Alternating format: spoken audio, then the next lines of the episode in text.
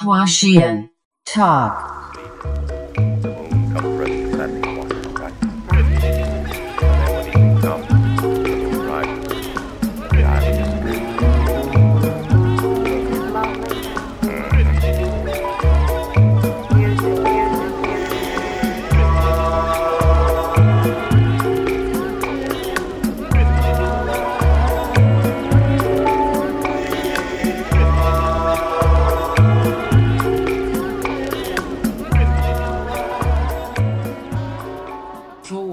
个城市旅行，我知道我就是早上出去，然后很晚才回来。那那样的酒店，我就会订一个便宜、舒服、就优衣库型的酒店，我会称它是这样。它不能花里胡哨，然后交通便利，然后干净，我觉得这样就够了。我对嗯它也没有什么太大期待，它不要整幺蛾子就行。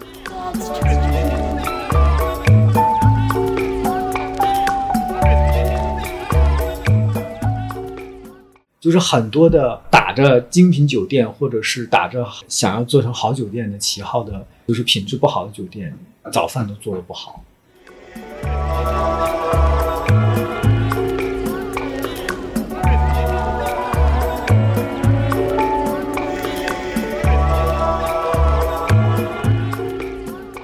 大家好，我是好住创始人冯老板。我是好好住的前员工 黄扣你。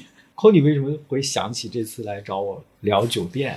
呃，是因为就是就我们两个应该都挺喜欢酒店，但又不是那种特别专业写酒店的人，只是作为平常的人去住嘛。嗯。然后今年也不能出国，我自己是住了一些国内的酒店，有一些感受，我觉得你应该也会有，嗯所以我就很想来找你聊一下。那是必须的，对，我记得你今年就也住了不少酒店，对吧？也是被憋死了。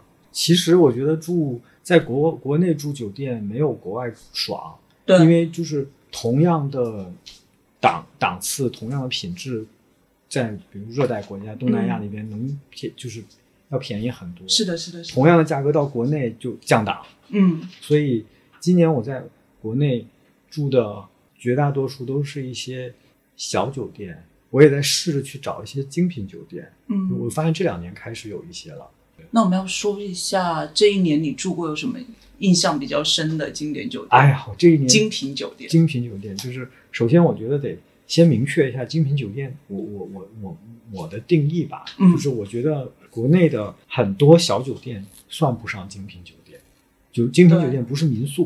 我嗯发现很多人会把精品酒店和民宿混为一谈，实际上精品酒店它就还是应该是酒店，它的很多的服务是甚至于比星级酒店还要好的服务，所以我觉得在国内就我我印象中两三年前其实甚至都没有什么精品酒店，像这这两年开始多起来了。对，这两年感觉出来很多那种也算小集团的那种精品酒店，比如说，吉霞山，我觉哦得就是一个很典型的精品酒店。嗯。还有啊、我前两天去住就去杭州，我是出差路过杭州住了一晚，是那个那个西上一九三四啊，也是谢科设计谢科的，做的那个，嗯嗯，对对，那那家我住了一晚，还觉得特别好。嗯，就但但是问题可能就在于说，我换了个房间，因为我之前住的那个房间里面有好多的虫子，嗯嗯嗯，这个可能就是刚开不久的一个问题吧。嗯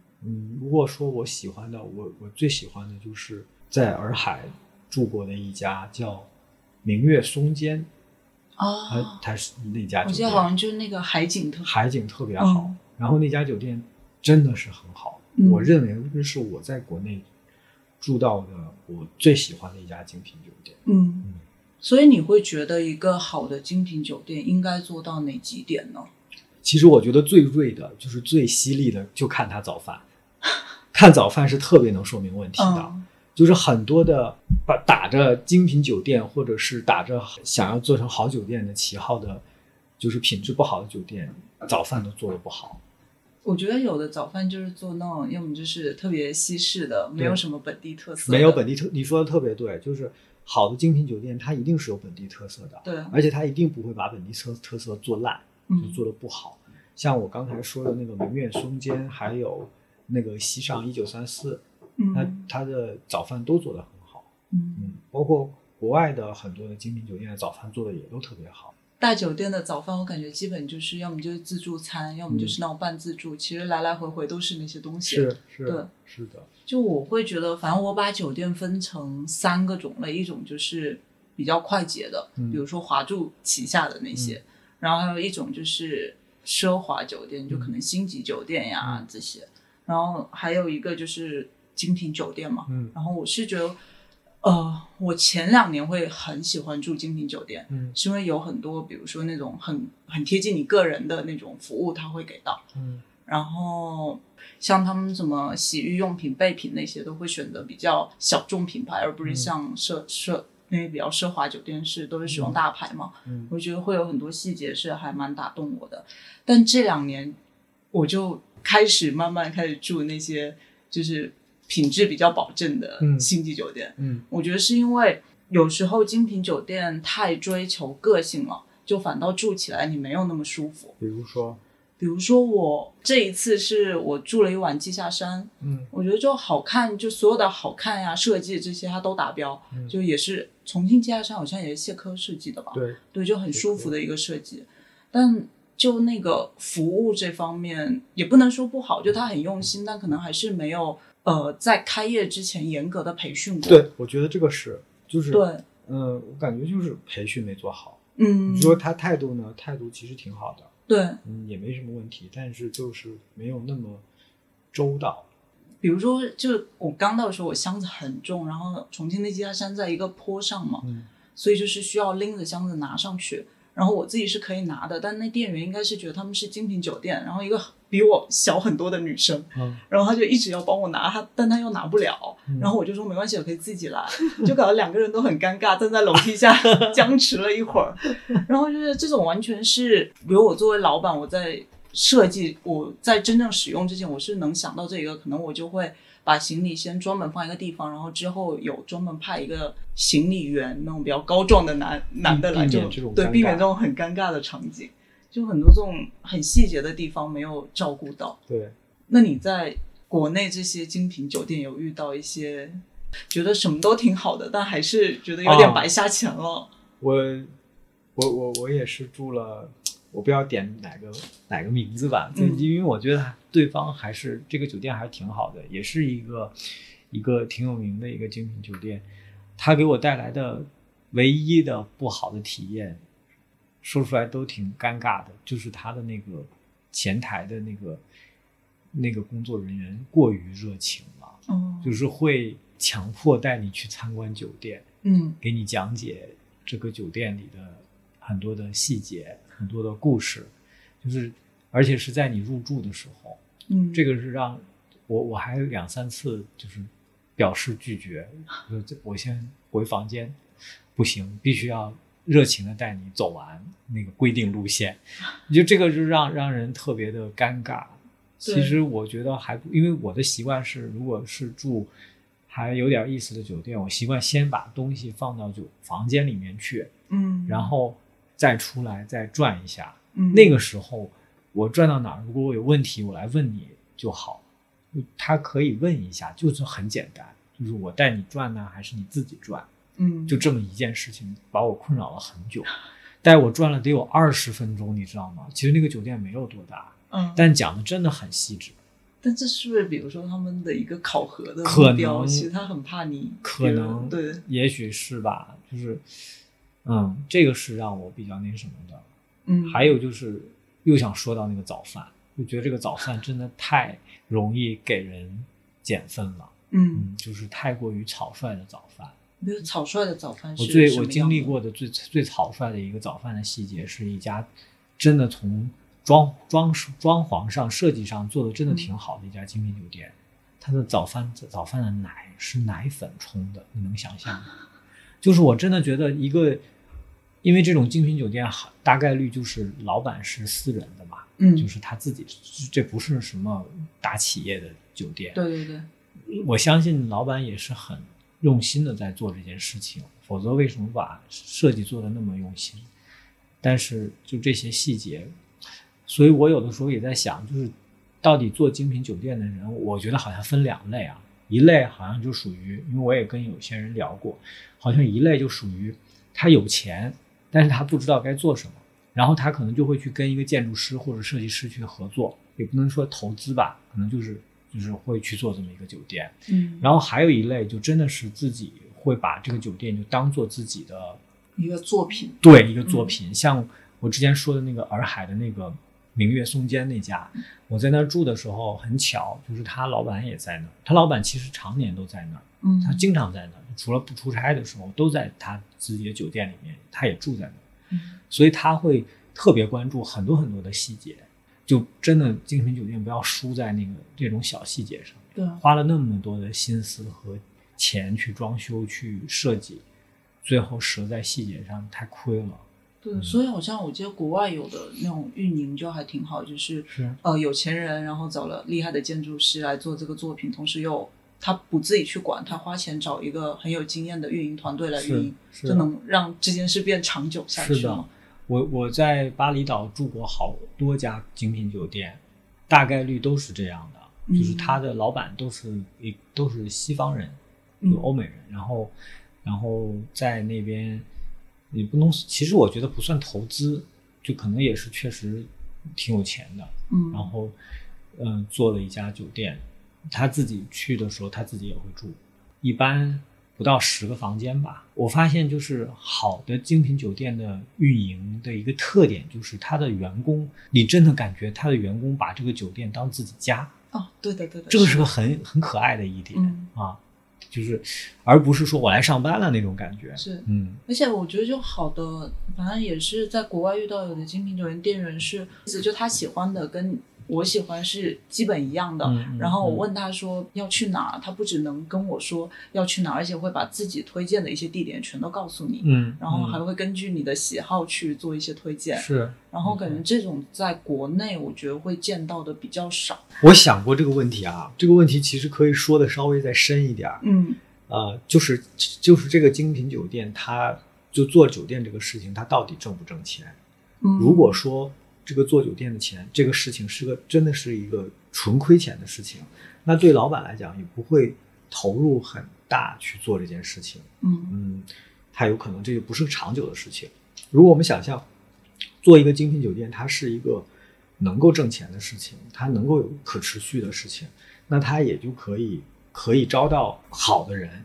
有一些精品酒店，我住的员工，我觉得他们他们素质都很好。就这样的人，可能放到大城市里面，就是他能在大城市的很好的公司里面工作，可是他没有选择在大城市去工作，而是去了一个郊野地方的对的精品酒店去工作，他要的就是对他自己来讲，他要的就是那种生活方式，对。就他就喜欢那种生活方式。然后嗯。就像你刚才说的，你跟他聊天，你会发现他跟你是一样的人，可能你你就想象他在大城市里面，可能跟你就是对，可能就是朋友。就是那样的人，嗯对，只是他在他换了一种生活方式，去到了那个那个地方去是的是的工作，嗯，所以这一点我觉得还挺重要的，嗯嗯，对，现在应该，我觉得现在大部分精品酒店其实要打的都是宣扬一种自己是什么什么样的生活方式，嗯，对，然后但招的人可能没有跟上，所以我觉得这这个还挺难的。至少我觉得店长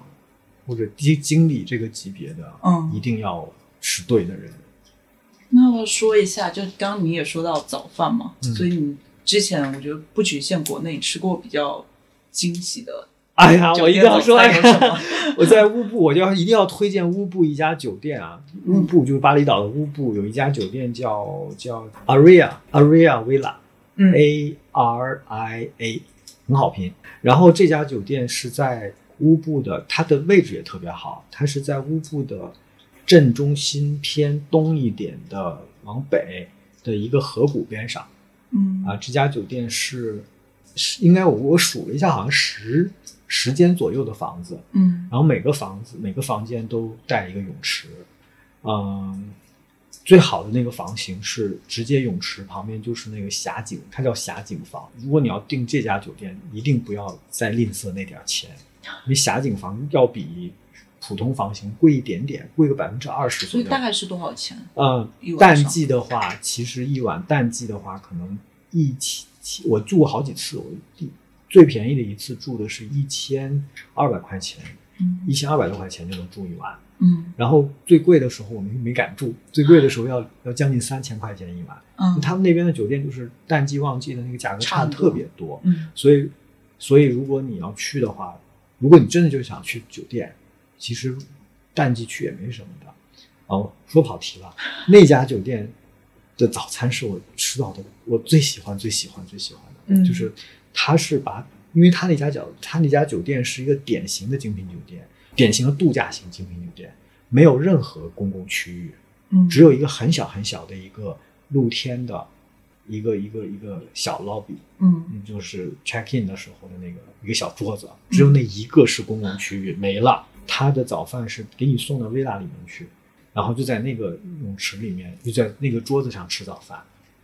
印象最深刻的就是那个早饭的量真的是特别大，我觉得那一个单人份的早饭，如果胃口不是特别大的人，三个人吃都能吃都够嗯，啊，就是真的量特别的大。那就是实际，但是很有意思的是啊，它特别大的一盘子端上来，又非常丰富。嗯嗯，从当地的早早饭到就是那个，我每提每次都都点那个他们叫那个印尼炒饭嘛、嗯 n a s i n g a r e 对 n a s i n g a r e 然后还有它不仅你点那个印尼炒饭，它还给你送西式的那一套，嗯就是很神奇。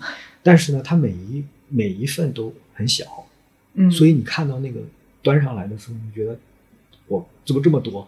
结果你都能吃完。嗯有你能想象到的早饭应该有的东西，从鸡蛋到炒饭到新鲜的面包、水果新鲜的水果，而且他也不问你茶和咖啡你要哪种，他都给你，都给，还有果汁，嗯，还有 cookie，还有还有，反正是就有特别多，超级超级多，就是那个是我觉得吃的最好的一个嗯。一一个地方，而且早饭能做到有滋味，其实还挺不容易的。我觉得国内精品酒店还有一点是，就是早餐没有给你选择，嗯，对，就是他默认你就会喜欢他提供的那一套。所以像我住过有的就是有几个也是一种比较小众的精品酒店，然后他就会给什么玉米啊，然后或者是一个速冻包子，对蒸完了的速冻包子，特别像飞机餐啊，对对对 这种我真的是，嗯，对，也还挺丰富的，看起来。但是感觉我在莫干山住过一个小酒店，那个酒店也说不上多好，嗯然后，嗯，我就觉得那个酒店的早饭打动我的一点就是它没有那么复杂的东西，它是当地的那个面。嗯，我觉得可能对于一些精品酒店来讲，你就给我们吃一碗当地的面，真的很地道的，做的很当地的面，我都觉得就是特别美好。嗯我之前听一个播客，他还说推荐天津的，哎，天津的某个酒店，嗯然后就说里面的煎饼就是最好的，嗯然后比天津所有就城市里那些散布在天津的小店的煎饼都要好。我那我觉得这种就能激起我对那个酒店的兴趣我。也不是小时候，就是大学时候第一次去台湾，啊在台南住了一个，那不算精品酒店，就民宿。啊然后因为台南不还挺多那种设计师民宿的嘛，嗯然后他那时候早餐让我觉得很惊艳，是台南就特别多小吃，所以那个店主是他出去啊，把所有所有很出名的小吃的那个点给买回来。我好像听说过有这种做法，对，所以你就一早上起来，你不用自己一家一家实这样。这样是很讨巧的，对，他自己也不用去做。对对对，而且你自己做 拼不过小吃店呀。是是是，没错没错。所以我觉得做酒店有的时候挺有意思的，或者做民宿，就是你是不是一个贴心的人。对，我觉得真诚就很重要。嗯是的是的就有的是，我觉得现在国内很多酒店想把自己成为 S Hotel，嗯，我也我我感觉我这两年听到的过好多酒店都要说我们是中国版的 S Hotel，但你住进去你就发现真的就把自己设计上可能做到了，但 hospitality 那一块就完全没有做到。是的，对，就这种可能就还不如你刚刚说的民宿的那种，就很真诚的民宿来的动人。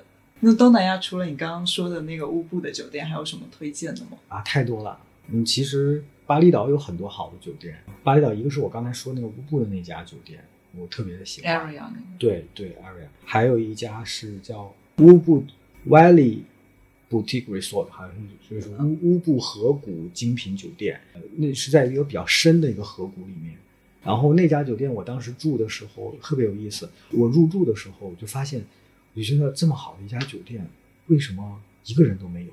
只有我我我们在里面住。嗯早第二天早上吃早饭的时候，我就跟那个酒店的人闲聊，我说你们这么好的酒店，为什么没人来住呢？然后那个店员跟我说，因为我们今天是第一天营业，所以就是你我我喜欢干一件事情，就是在携程上和 Booking 上没完没了的看酒店刷酒店，也你也是 我也是。就刷那种新出，因为很多新酒店它刚开业的时候它很便宜的，它对。它是试营业的状态，嗯。也没有什么人去。然后那家我是特别推荐，那家我当时住的时候是一晚一千出头，嗯。一千一百块钱，后来好像都已经两三千块钱了。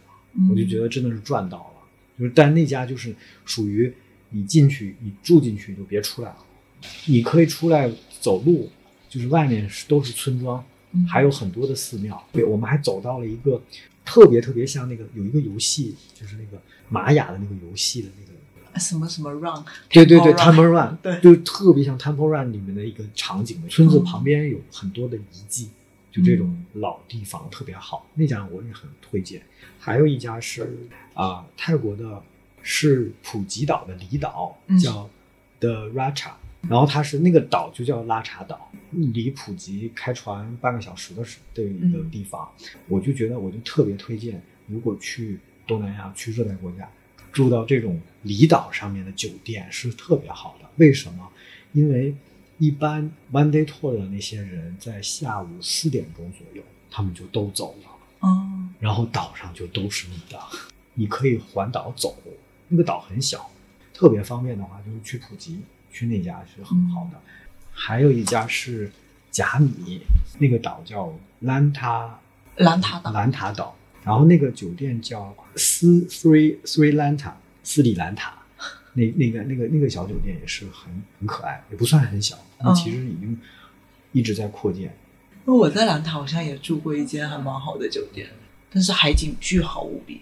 兰塔那一圈都很好，因为它是朝西的。兰塔兰塔岛真的挺好的，就就是是有点困难到那儿，要坐很久的车。这得得转车。是是，但是是值得的。对，啊，而且那边的酒店也不贵，嗯，我住的那家酒店一晚也就四五百块钱，而且那边就是泰南的菜更好吃一些。嗯就普吉啊、兰那个甲米的菜要比曼谷的菜，甚至就尤其是要比泰北的菜好吃。哎我喜。欢泰北的菜。你喜欢台北菜吗？我天哪我去清迈都觉得好我好吃，完全是受不了因为各种烧烤啊。哦，烧烤还可以，烧烤。对嗯，我哎想推荐清迈一家，你是不是也有一个清迈推荐？有，你想推荐哪家？我跟你应该不一样，我是那个一三七 Pillars 啊，那家好贵。没有那家我去住的时候，应该跟你刚刚说的那个是一个场景。我去住一晚可能一千五六，啊，怎么会这么便宜？后来我看都三千是是多了。是是是，那家我一直想住，嗯但是就是太贵了。后来我推荐的那家是跟一三七是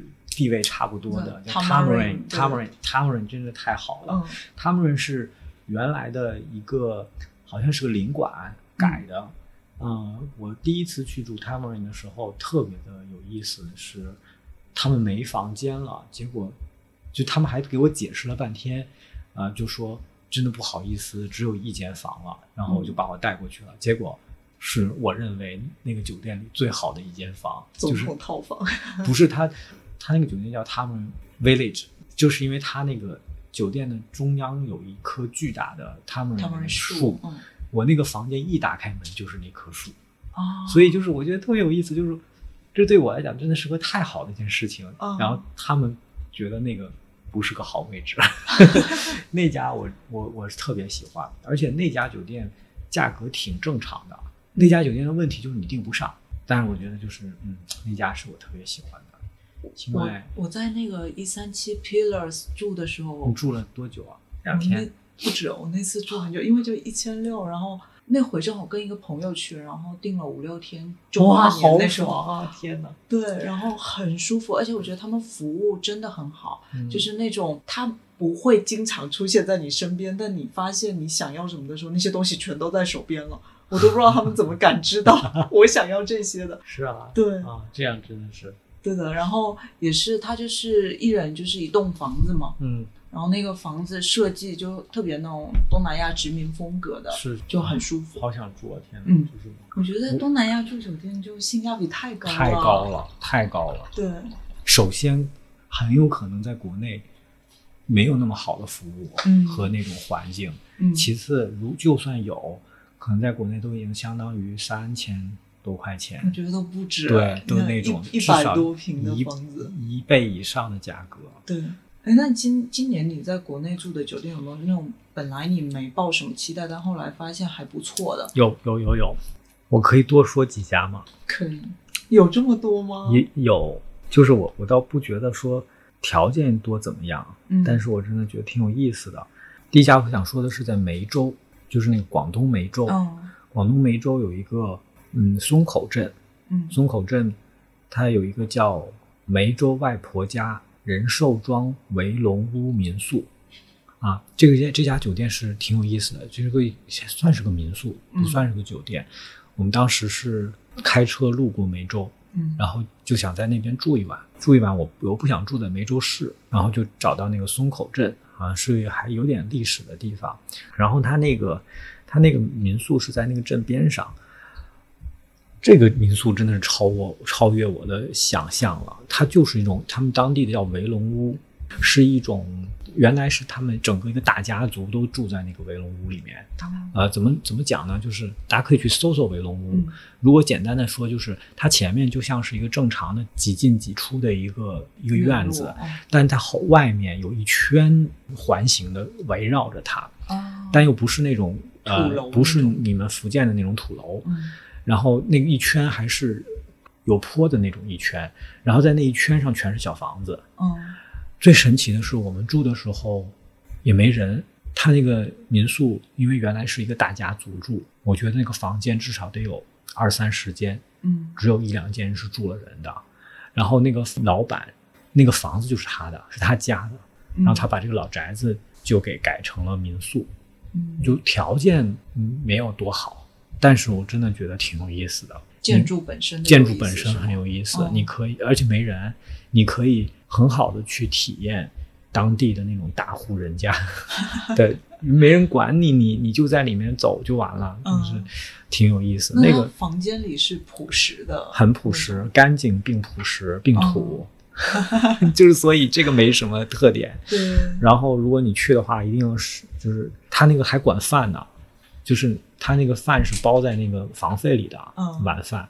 二博一食，对对对，二博一食，量超大嗯啊、管一顿晚饭，一顿早饭。嗯那家我是觉得特别让我喜，就是感到惊喜。嗯还有一家，我觉得倒提不上惊喜，但是我觉得我挺喜欢的是南京的。南京有一家叫以南门东酒店，正好就在那个南京的那个旅游区里面。嗯，然后这家酒店它也是一个历史的老院子，就是是那种比较民国时期的嗯，它不是民国，它是哦反正也是历史建筑，嗯，有那种院落。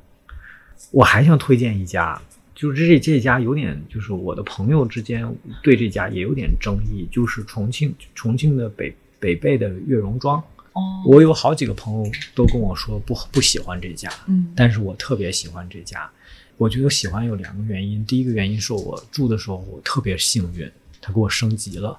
我本来住的是那种套房，他给我升级到了 villa 去了。嗯但这个并不是个最重要的，我没觉得那个 villa 说要比套房就体验好多少。最重要的是，这北碚岳云庄他自己带了一个植物园，那个植物园我特别喜欢，非常就直接在酒店里，直接在酒店里面，哦。它就有一，它是在一个河谷里面，它那个酒就北是温泉区，对对对对对嗯，它是那个酒店是在河谷里面环着那个河谷修了一圈酒店，嗯。它的有个主楼，然后它那个 villa 是沿着河谷修的，嗯。所以它那个河谷的那个气候可能也是因为比较潮湿，本来重庆就潮湿，嗯又因为是河谷，它就它的那个植被是特别丰富的。嗯。然后我也觉得很神奇的就是，我我真的很少在国内见到有酒店能够把自己的植物园打理的这么的好。嗯就它不是那种野长的，它对一看就是被设计过，并且被精心的常年维护。对，嗯将近三千块钱一晚，但是我觉得就住一晚足够了，嗯就住一晚。我当时我家属就说觉得太贵了，后后来我觉得是值的，嗯。我就跟他讲，我说你就想吧，你就当是一千多块钱住了一晚酒店，然后一千多万一千多块钱买了个门票，门票逛了个植物园，当然也不太合适了，嗯。但是我觉得还是挺好的，嗯。我挺喜欢那个地方的。那个酒店你不要在酒店里面吃饭，就是他们他们就是酒店出去走路的范围内就有很多农家乐，嗯，也很好吃。就都在北碚那一区。就都在北碚，就在那个酒店外面。嗯我们当时就是吃，走路出去吃的，走路走路回来的。嗯，这家还争议有点大，有的人不喜欢，有的人觉得特别不值。嗯，嗯，但我觉得还挺好的，可能因为我确实喜欢它那个植物园吧。我觉得我今年住的比较惊喜的有两有两种，一个就是就那个厦门的一个哦，就你刚才那个对对对。我刚才已经收藏了。而且那个酒店是很奇怪，我是我在那个飞猪呀或携程上看，它都要七八百一晚上，然后我就去它小程序搜了一下，发现它只要四百块，就三百。对我刚才我刚才查到的时候，我也觉得很震惊。对，然后我就小我就在小程序上订了，所以而且四百的酒店不会要在小程序更便宜是吗？对，便宜了将近一半吧，就打五折。天哪，我要现在就查一下。我现在发现很多酒店你从小程序订都是更便宜的，哦，应该是那那些大集团都加价了，就飞猪携程都加了。然后那个酒店反正也是就说要做 S Hotel 嘛，嗯 也是之一。然后我我觉得它还蛮妙的一点是把厦门厦门本地就有很多独立的设计师嘛，嗯他就把跟那些设计师做了一些合作，比如有那个花砖的那个牌剑南花，哦然后还有那个上官泽的一些东西啊，就把这些都集合起来。我的我觉得嗯就一个人住很够。啊，另一个惊喜的，我觉得是华住旗下，就是我在重庆住了一家全季，嗯，我觉得我住全季就是就是你本来就没期待，结果它是舒服的，我觉得这据据说新拳击好像还可以，什么叫新全季旧全就是他们就说那个住拳击你一定要看是新的还是老的，哦，就是如果是老拳击就不行。雅朵好像是不太会踩雷的，据说、我觉得雅朵还挺贵的，雅朵有七八百的那种价啊位没有吧？雅朵跟比全季要贵一个档。嗯就现在酒店我发现有有这么几个档啊，嗯就是全季是全季往下就是就不说了，嗯全季是我觉得是可接受的，嗯就最便宜的档，不能说最低吧，然后再往上，然后跟全季再往比全季再高一点点，差不多，比如说北京的全季可能四五百块钱，四百多块钱，然后再三四百，嗯。嗯，北京或者上海，然后再往上高到一档就五五百多块钱的，嗯。会有新的橘子很好，橘子酒店一定要住二零二零年装修的，嗯。不能住二零二八、二零一八年之前的，那就是那种暗黑风格，就是水晶风，你知道吗？就真的是水晶风。跟橘子同频的就是雅朵嘛，有雅朵，然后包括华住的那个刚才说那个美居，嗯。也是跟橘子、华住、橘子、雅朵这几个是一个档次的。嗯我觉得出差住这个订不到二新全季的话，订这些，我觉得也是这都是五六百价位，五六百价位。嗯你像比如我们公司上北北上广这种差旅，就是六百块钱是线，嗯就是真的是挺舒服的。是的，是的而且我发你有没有发现啊？就是这个酒店要带干衣机、洗衣机是个非常重要的一件事情，嗯是我今年开始出差特别多，然后我觉得这个事儿对我来讲太重要了一件事儿。对，我觉得这次在重庆，而且是因为就住了那个重庆那个精品酒店，就有点奇怪了。之后我住全就觉得三百块得到了一些满足我，现在就要查一下。然后它就有干衣机、洗衣机，然后服务很好，然后房间不小，反正就是那种基本款嘛，就跟优衣库一样。它你是哪家呀？好好奇啊，让你都觉得不错 没有，我觉得这种不错，是因为你没有期待。哦。你之之前没有住过全季是吗？我很少住全季，反正我觉得现在住酒店还挺幸福的，就是选择余地特别大。对，以前就是像我觉得我是对酒店要还是有要求的人，嗯我有那么两三年是很痛苦的，因为我又不想住七天如家，然后我又我又住不起星级酒店，嗯尤尤尤其我是出差和休假是完全两个两个方向的。嗯我出差是绝对不会住很贵的酒店的，嗯，然后我我休假是绝对不会住便宜酒店啊的。我也是，啊我觉得我把酒店分分得很清的对对对，是的，嗯是的，我是分成有一种就是我对它有期待，然后呃，只要我想做，我会专门愿意那为了那个酒店去一个城市玩的。嗯嗯，我也这这类酒店是一类，然后一种就是可能只是因为我自己，比如说我去一个城市旅行，我知道我就是早上出去，然后很晚才回来，那那样的酒店我就会订一个。便宜点。对，就便宜舒服，就优衣库型的酒店，我会称它是这样。哎，这个还这个定位很很很到位。对对对对，嗯，它不能花里胡哨，然后交通便利，然后干净，我觉得这样就够了。我对嗯它也没有什么太大期待，它不要整幺蛾子就行。那你觉得现在，就比如说你觉得好的国内酒店，跟你觉得好的东南亚酒店或者世界上其他酒店，他们中间是有差距的吗？我觉得国已经缩小的很快了，但是我发现啊，就是尤其非星级酒店和非高端连锁酒店，很容易出的一个问题就是，可能开业头一两年还可以，对，三四年以后就就越来越不行了。对，越来越不行了。是的是的嗯，我在曼谷特别喜欢就是一家酒店。原来我去曼谷的时候，因为我去曼谷特别多，嗯我原来去曼谷一直在做的那家就叫 Lux，L U Double X，Lux Hotel，就在那个曼谷的那个使馆区里有一个小酒店，小的精品酒店。我是住这家酒店住了前前后后，我觉得至少住了有六七次，跨越了三年吧。我是生生从它是一个非常非常新的酒店，我最后一次驻台，就是已经破败不堪了，嗯就是各种各样的破败不堪，就是我觉得特别可惜，嗯并不是一个它的那个破败没有体现在纯硬件上，嗯而是很多的运营细节上就开始不注意了，哦该更换的东西没有，比如说雨伞，就是那个遮阳伞，那个遮阳伞其实都已经脏成那个样子了，为什么不换它呢？对，还有什么水龙头坏了，嗯。这种你就换个水龙头嘛。哎，那比如说好住都有家具店了，要想开酒店的话，你会希望它是什么样的吗？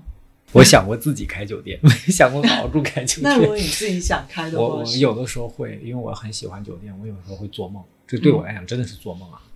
我觉得如果我开酒店的话，我应该还挺会经营的。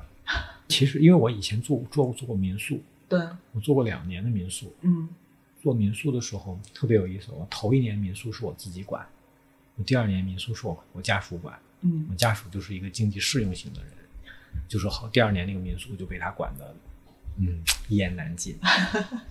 他在楼上，我觉得不是管的不好，就是我就我就反复跟他说，你这个民宿被你现在管成这个样子，如果是我的话，我会骂死你。嗯但他他就会觉得他做到了一个七十分，反正也没人投诉他，但是也不会有人觉得那个体验是好的，所以是因为在哪个地方 Coco 就是运营运营。嗯，就是运营了很多的细节，会有什么？比如，说，我我是个抠细节抠特别细的人，比如说嗯那个枕头该怎么摆，嗯你那个枕头你你你换一个摆法，你你会让人进到那个房间以后的感受是不一样的。是的，是的，啊，再有比如说，你是用一次性杯子嗯，还是用玻璃杯，对，就全是这种。我觉得就这种细节，其实一次性杯子或者普通的宜家杯什么嗯都没问题，但如果你用了一个很用心的杯子，是就是你让住的人一进去就哇了一下，真的哇 moment 一多，是啊那个酒店就很多加分的东西。再比如说，再比如说，我们那个民宿后来就变成什么样子呢？